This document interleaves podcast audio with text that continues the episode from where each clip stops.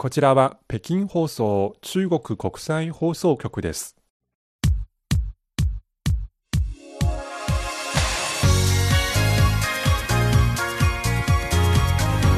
皆さんこんばんは。ハイウェイ北京中国情報ラジオ火曜日ご案内の大正円です。こんばんは、財宝です。3月15日、はい、半ばになりました、はい、北京では冬季パラリンピックも無事終了しまして、はいなんだかまだ見たいなという、そういう気持ちもあります。そ、ね。はい、そして全人代、全国人民代表大会、政教会議も終わりました。はい。はいこれから本格的にもうこの1年が始まるというそういう気分になりますが、はい、けれども気温の方は春とはいえ、うん、まだまだ三寒四温の季節のようですね。そうですね。あのあの私たち CRI の食堂の近くで迎春か春を迎える花大梅というんでしょうか、ええ、が今咲き始めて、はい、もうすっかり春を感じさせてくれますけど、え、でも天気予報を見ますと今週の後半また雪が降るそうです、うん、しかも気温も例えば今日の最高気温は20度もありますけど金曜日はぐっと下がって最高でも2度だけになりますまあ、なんか季節の移り変わりが激しいというか行ったり戻ったりしているような感じで、はい、まあ、コロナウイルスのその感染状況と似ているところがありますが、はい、はい、こういう三寒四温の時に皆さん体に気をつけてそしてコロナにも気をつけて無事に元気に乗り越えましょう。はい、ということで、えー、3月半ばから北京からお届けする今日の番組まず番組紹介です。はい終わったばかりの北京冬季オリンピックとパラリンピック大会中に大会期間中に披露されたさまざまな新技術それから冬季オリンピック・パラリンピックが残してくれるレガシーについてご紹介します。後半では閉幕したばかりの全国政治協商会議全国人民代表大会で政教委員あるいは全人代の代表らからそれぞれどのような提案が行われあるいはどういったような問題に関心を寄せていたのか代表とか委員とかえ皆さんからあの上がったさまざまなその提案や意見などをピックアップしてご紹介してまいります、はい、えそこからどのような中国の今が見えるのかということが趣旨でお伝えしてまいります、はい、それではまずここで1曲お届けしましょう閉幕したばかりの北京冬季パラリンピック、冬季オリンピックの開閉会式のいずれでもこのメロディーが聞こえてきました。北京愛楽合唱団、まあ、フィルハーモニック合唱団、少年少女合唱団による雪花、雪の花。まあ、中国語では雪の結晶のことを雪の花と表現します、えー、歌詞の冒頭だけをご紹介します。雪の花、雪の花。太陽のもとに咲く、故郷でも遠方でも同じように輝いている雪の花。お聴きください。雪花。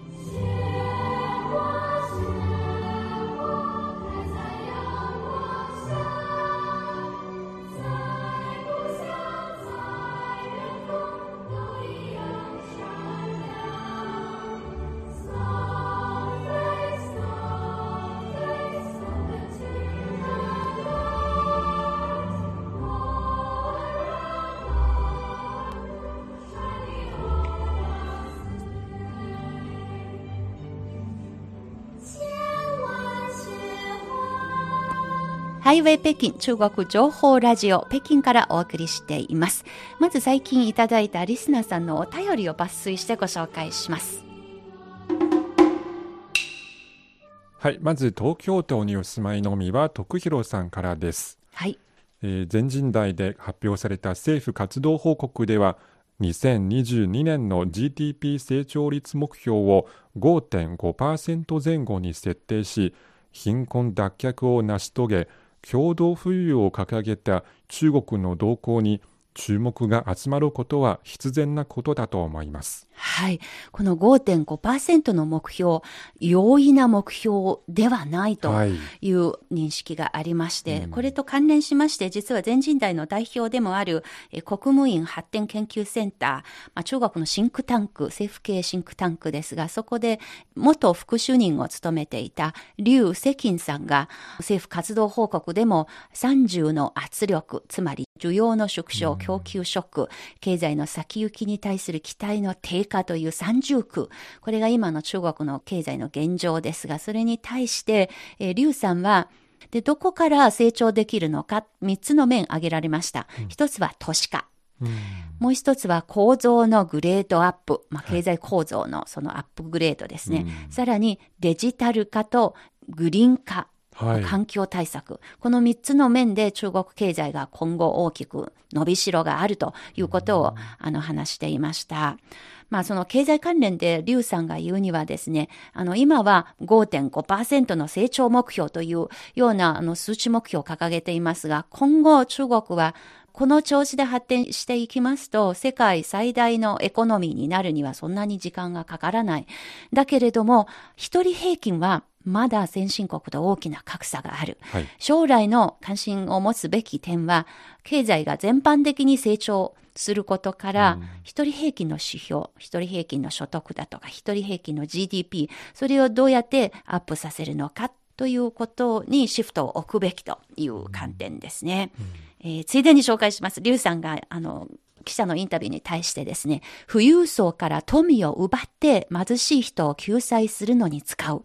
これは、家的に共同富裕じゃなく共同貧困にあのなっていくしかありませんので、はい、それよりもそのヒューマンリソースとしてのその一人一人の、えー、資質を高めて、素養を高めて、うん、いろんなその職業に対応できるような、そういうスキルを身につけてもらって、うん、さらに均等にチャンスを与えて、みんなで一緒に中国経済のパイを大きくしていかなければいけない。ですので、中低所得層の人たちの所得増加にシフトを置くべきで、富裕層から富を奪ってどのこのという話じゃないということが繰り返して強調されていました。はい、まあ、皆さんの受信報告に関連してご紹介しましたが、はい、えー、南の南国の宮崎県にお住まいのラジオネーム D.D さんからもいただきました。はい、えー、旬な話題のコーナー、BGM の北京2022テーマ曲一起向未来共に未来へが、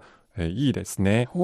えー、北京2022冬季パラリンピックで飛躍的に躍進しメダル獲得で首位の中国の取り組みが興味深いです。はい。えー、西郷さん、中国サッカーも自国パラを見習って強化ですね。確かにそうですね。はい、中国のサッカー、本当に大いに、うん、あの頑張ってほしいですね。うん一つには中国の選手育成システム、先の東京オリンピックの全高善選手のように、地方のごく普通の運動好きの子どもが地元の高飛び込みコーチに誘われて市のスポーツ学校、省のチームへと進み国家代表に選ばれて大ブレイクした姿とイメージが重なります。はい。このスポーツ学校、体育学校、うん、もう全国の隅々にまで昔ありまして、はい、私が中学から住んでいる町にも小さな町ですが、ちゃんとありました。大きなグラウンドがあって、で、私が通ってた学校、私の父のあの在職していた学校ですが、そこにも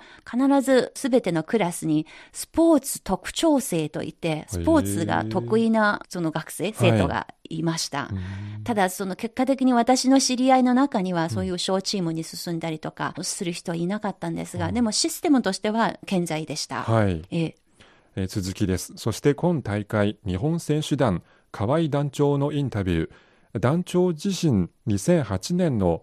北京パラリンピックのメダリストで、北京とは縁が深い方ですね。本当ですね。はい。そしてやはり、選手村の食堂で人気の水餃子と北京ダックの話が出ました。はい。他には選手たちが意外とファーストフードや甘いものを食べていることも分かりました。ファーストフードが人気でちょっとびっくりしました。はい。えー、そして、松園さんと同じく河合団長のパラリンピックは人間の可能性への祭典という言葉は印象的。はい。可能性にチャレンジする精神は日頃から私たちも学びたいと思いますね。本当にそう思いました。はい。そして今週最も興味深かったのが CRI インタビュー。先週の番組でしたね。はい。全人代から今年の中国経済の課題と数値目標、今後の見通しを経済学の西村教授が解説され、大変参考になりました。ありがとうございます。コロナ禍の経済の減速や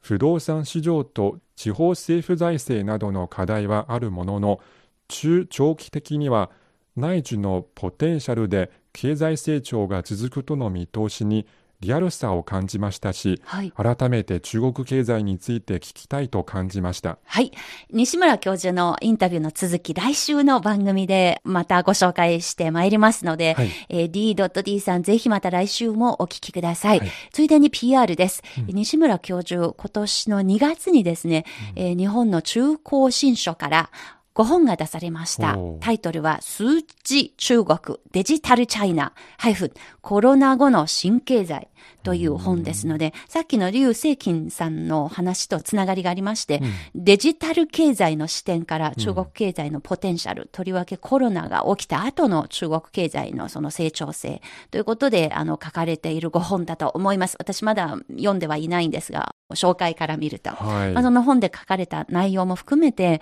今の中国経済、これからどこが注目するポイントなのかなどについて来週引き続き CRI インタビューでご紹介してまいります。はい、それと先週二刀流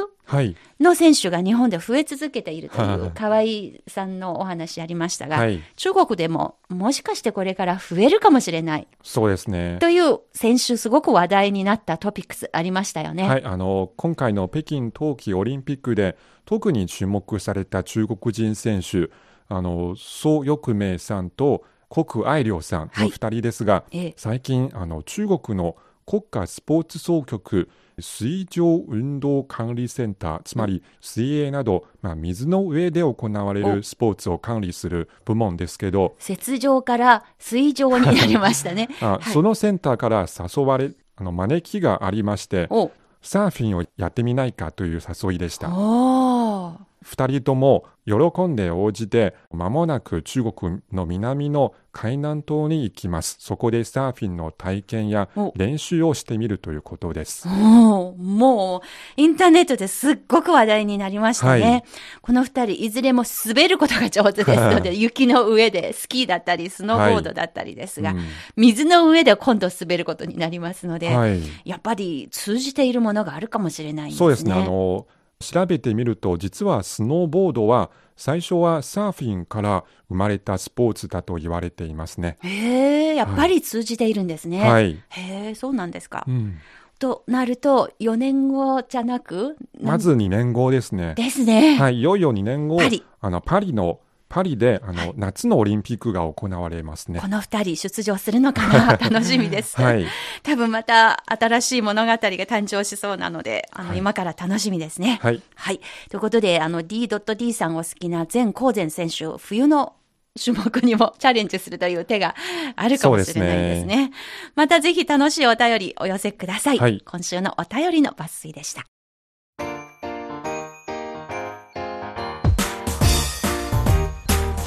聞きの放送は北京放送中国国際放送局です。ハイウェイ北京中国情報ラジオ。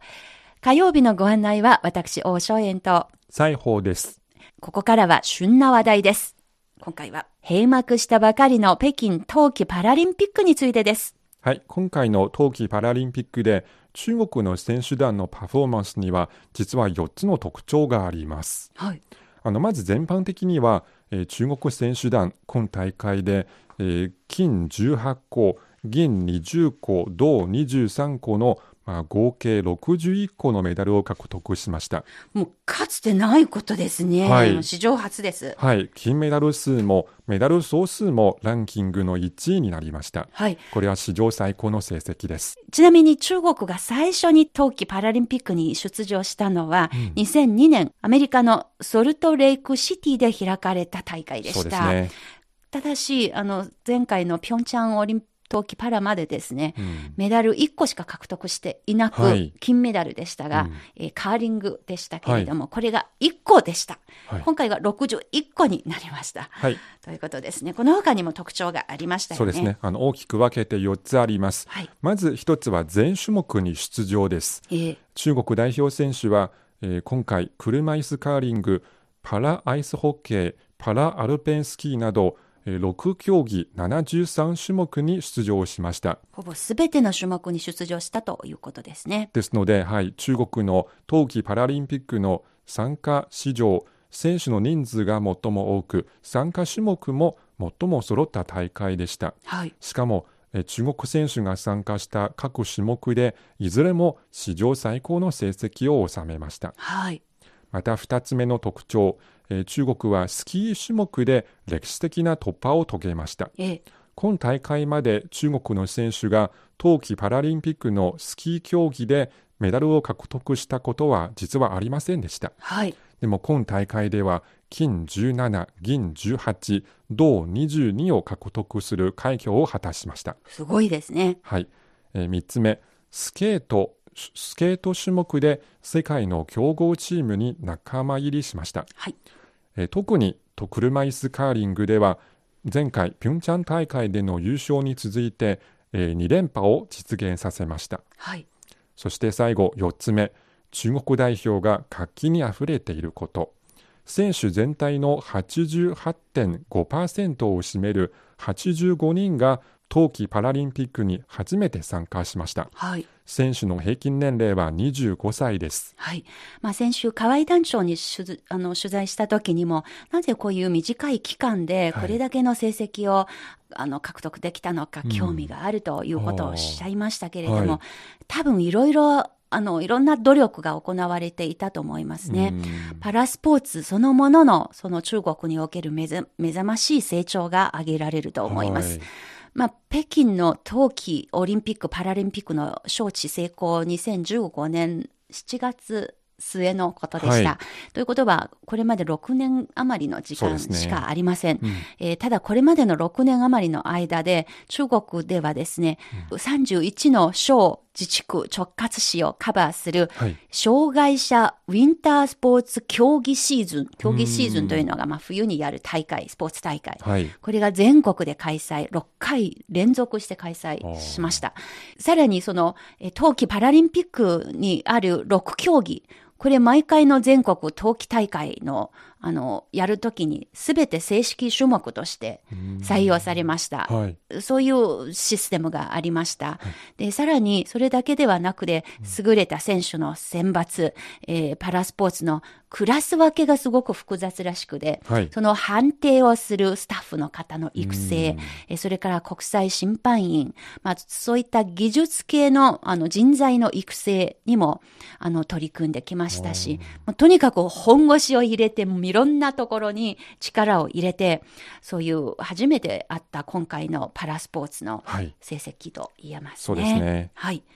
まあ、ところで今回のこのパラスポーツパラ、パラリンピックには様々な新しい技術も導入されたことで話題になっているようですが。はい、まず目立ったのがドーピング検査です。はい。あの北京冬季オリンピック・パラリンピックとも中国が独自に開発し製造した、えー DBS 乾燥血液スポット検査機材が初公開されました。うん、なんでしょはい、この初公開によって、えー北京冬季オリンピックは DBS の日常的な検査を実施した初めてのオリンピックとなりましたし、う。はい。中国はオリンピックで DBS 検査の本格的な運用を実施した初めての国ともなりました。うん、最初の国になったんですね。はい。この検査はどういった検査と言いますと、選手の指先から60マイクロリットルうん。の血液をまず採取します。マイクロリットルというのは1リットルの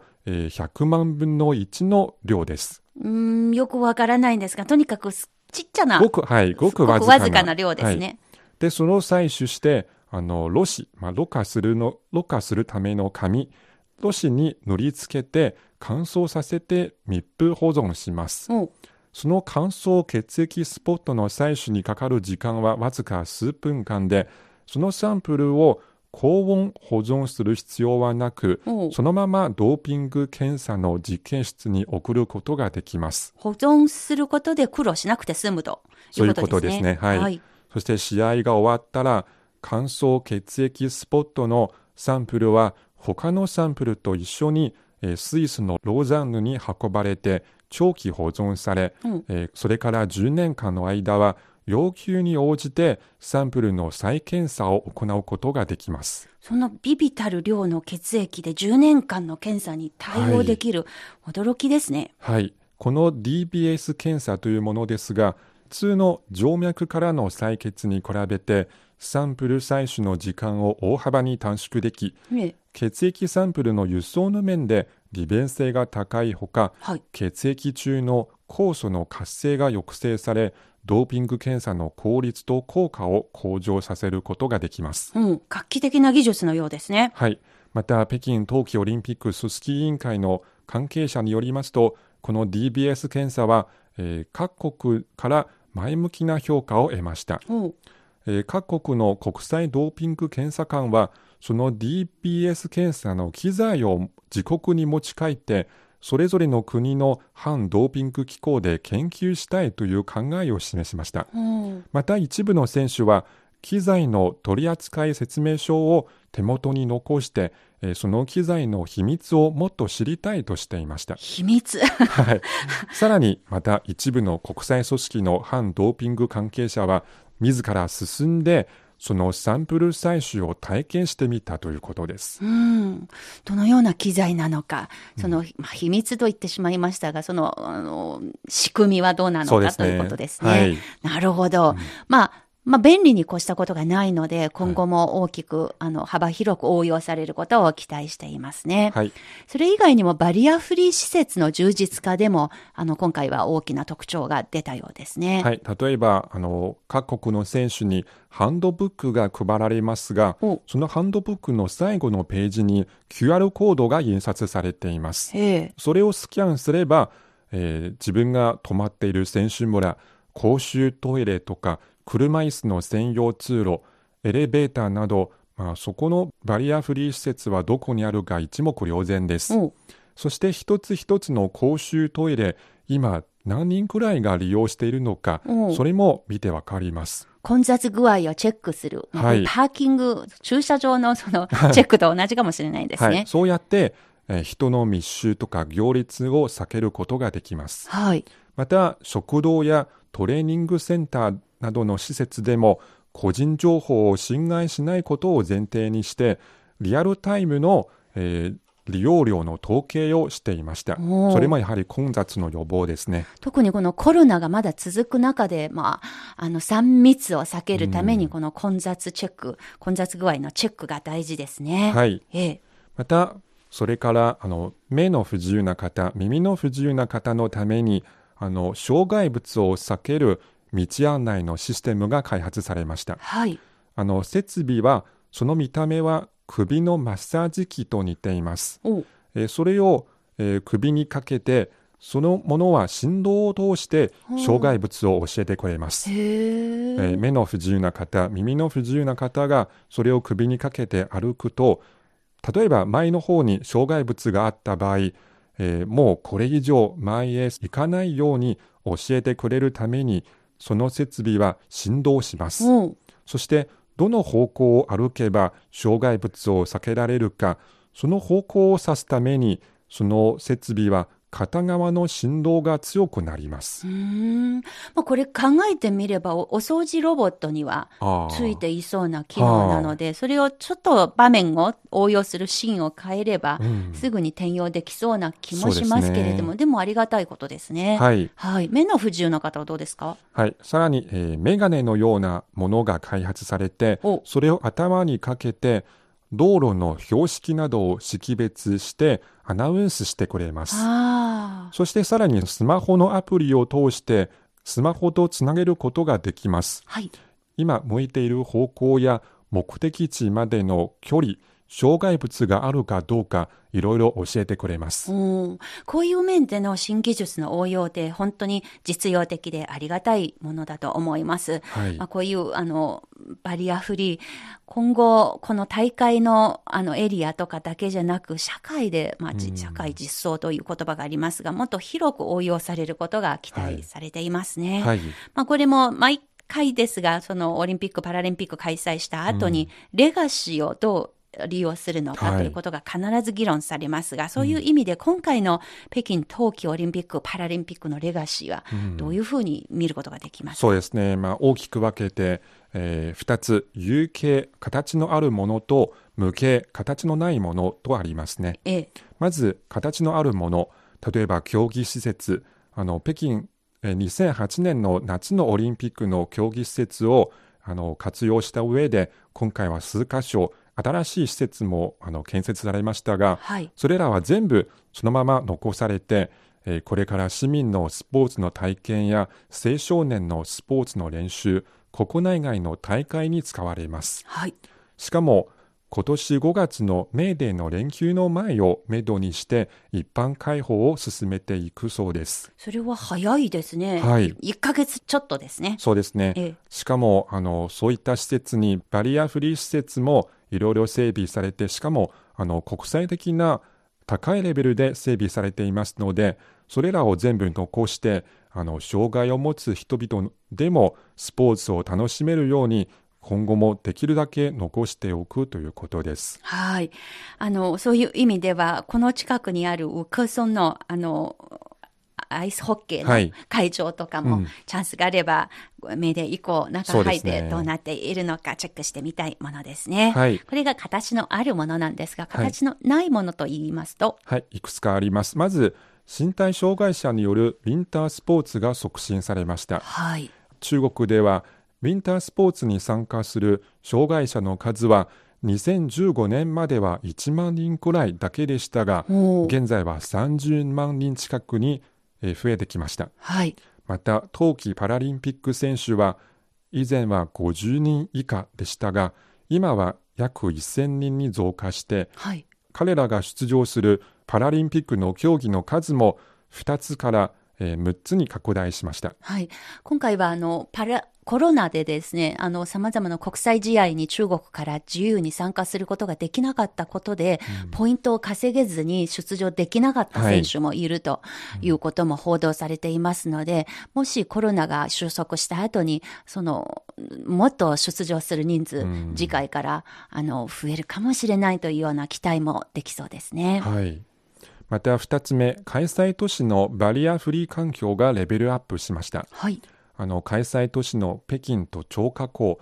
この2つとも開催に合わせてバリアフリー環境のさらなる整備に向けた行動計画が発表されました。うん、アクションプランですね、行動計画。はい、でそれに従ってあの都市の公共交通、えー、通信、道路整備などバリアフリーに向けていろんな整備作業が行われてきました。はい。もっとたくさんの新商者が自由に街に出てきて、うん、いろんなその健常者とのそのイベントにも普通に参加できるような、まあ、共生する社会になることを祈っております。はい。また3つ目、社会のあの障害者に対する包容性が高まりました。はい。えー、北京大会の招致成功以降、障害者を今までよりも尊重し関心彼らに関心を持ち彼らを助けようとする機運が高まりました、ええ、それに関連して障害者向けの社会福祉の拡大雇用の安定と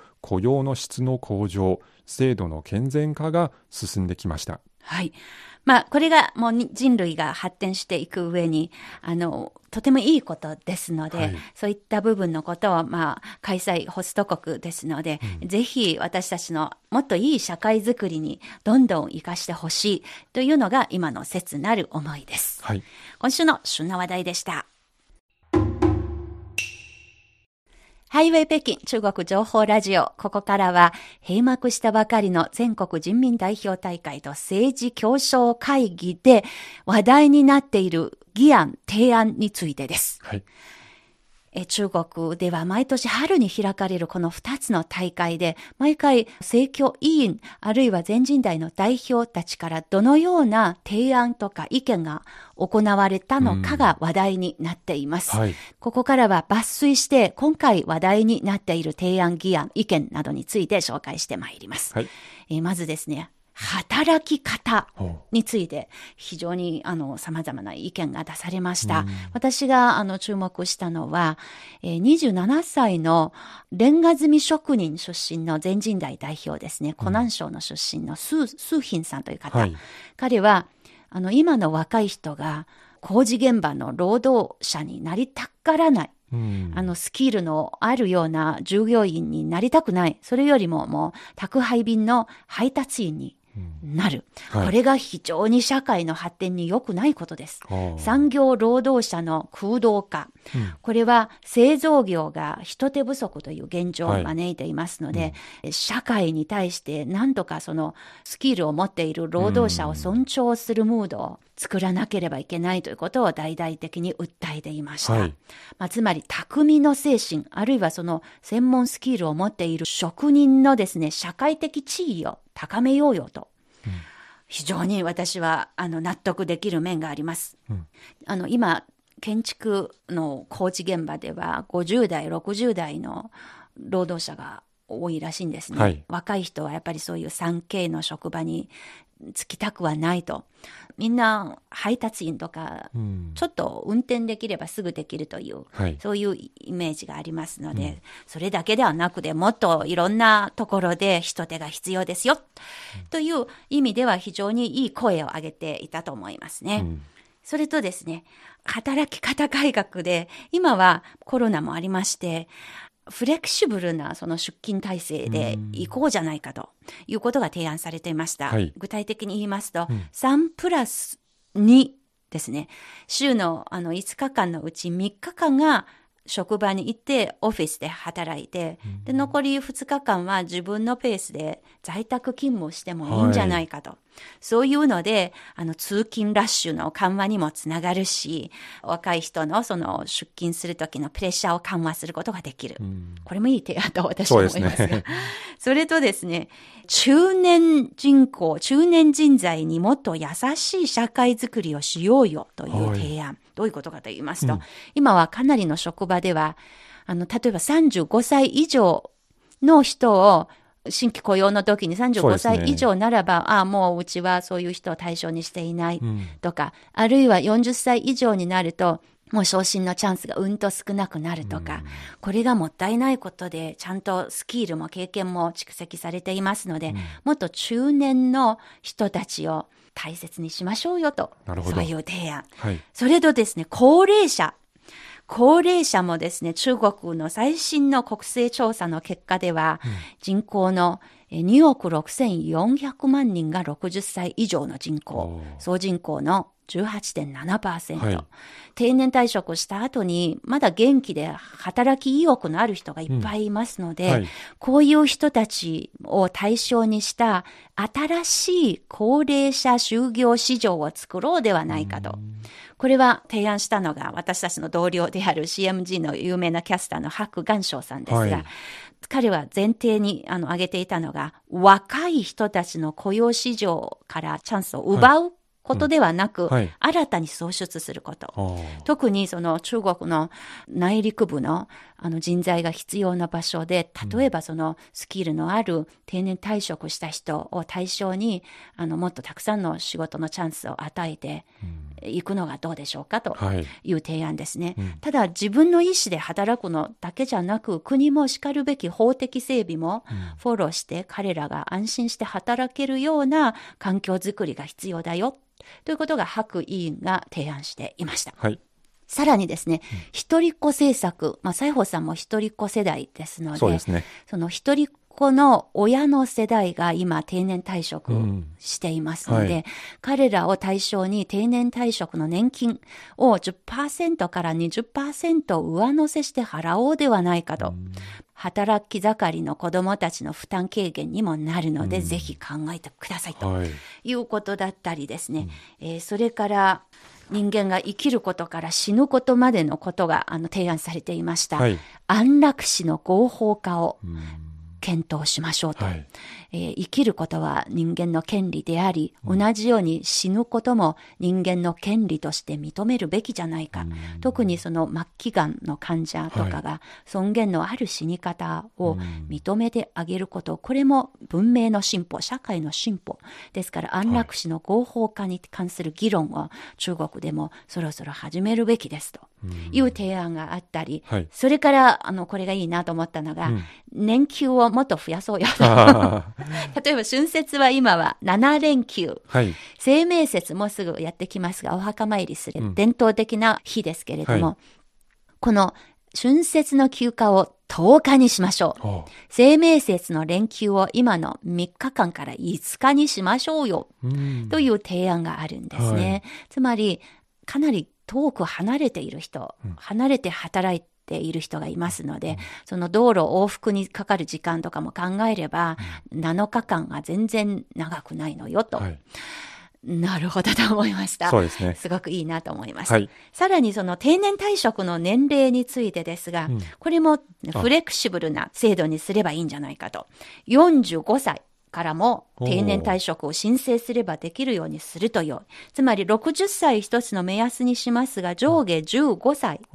早く定年退職してもいいし、遅くまで働きたい。まあ人それぞれの意欲をですね、願望を尊重した上で、あの、柔軟にやればいいと。で、45歳にもし定年したければ、その分もらう年金も少ないんですが、しかし、早くもう自分の老後の生活に向けての準備が始められる。例えば新しいスキルを身につける。はい。とか、まあ、つまりその定年退職が目的というよりは定年した後もあの充実した社会との関わり方を尊重するような生き方をはい45歳から始めようよと、そういう提案それもなるほどと思いました。はい。まあ、ということで他にもたくさんありますけれども中国社会の今のその姿が本当に提案の中からとてもよくわかりました。はい。ということで、もう本当に抜粋してご紹介したのが今年の、えーこの2つの重要な会議の提案と意見でした。千万十万金香开放。ハイウェイ北京、お楽しみいただけているでしょうか？今日この時間、ここまでのご案内は私、大正円と、西宝でした。皆さんこの番組をお聞きになってのご意見、ご感想などをぜひメールや、あるいはお便りにでお寄せください。北京でお待ちしております。はい。それでは皆さん、また来週。再见。见。